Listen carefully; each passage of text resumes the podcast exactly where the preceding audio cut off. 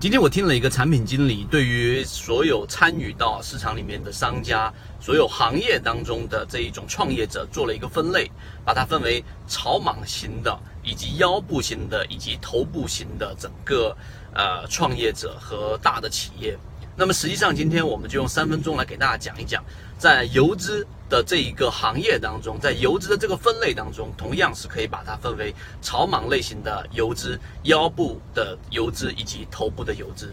我们先来说一说这个概念啊，所谓的草莽的创业者，实际上大家可以去想象一下，就是我们说的这一个比较有名的千团大战。说是千团大战呢，实际上讲的就是那一年啊，有一千个类似于美团。然后包括大众点评等等的饿了么这样的一种行业的这一种点评的点外卖的这一种企业，但实际上留到最后战争里面呢，也就是十家左右的头部，最终形成了最后的并购，留存下来。现在真正的主流的，像饿了么、像了拼团里面的这一个呃美团等等，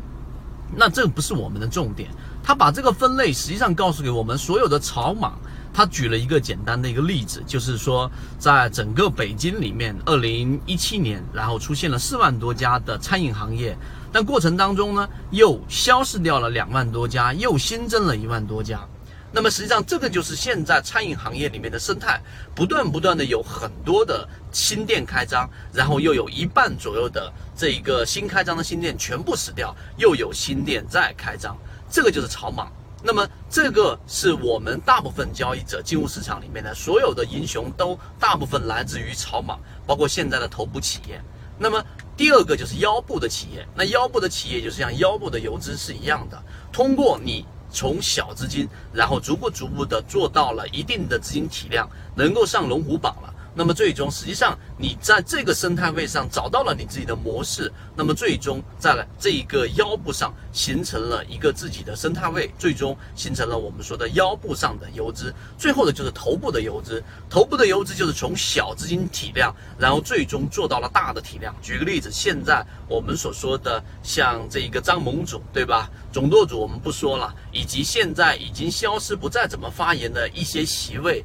例如说 A 神，例如说炒股养家等等等等啊，通过一波行情，中国神车炒股养家已经上了十亿的级别，那么这个就是属于头部的游资。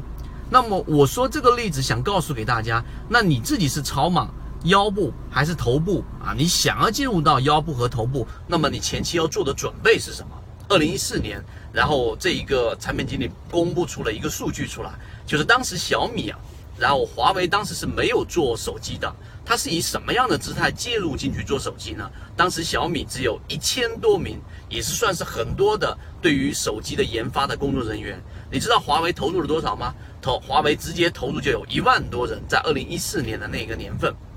有相将近有十倍。上甚至于接近百倍百倍的一个投入进入到整个行业当中，这个就说明它本身就不是以一种低姿态进入进去，而是想要成为这个行业里面最终留存下来的战斗者，然后呢这种姿态来介入，所以他投入了大量的这个资金和研发。那么作为我们散户来说一模一样，也就是说，如果你想要在游资或者说想介入到游资的这一种体量资金，从小资金做到大资金，那么你前期的投入就绝对不能以草莽的思维来投入。举个例子，我想要把资金体量给做大，那我就是想要说我自己学学技术分析，然后不断的去研究 K 线形态，你能做得到吗？我告诉给你，很难很难很难啊！就跟我刚才所说的这种餐饮行业上留存下来能做到腰部级别的这种资金体量的投资者，已经很少很少了。那么，所以呢，我们才展开了不同的航线。技术分析你需要了解，但是你还需要深入去了解的是什么呢？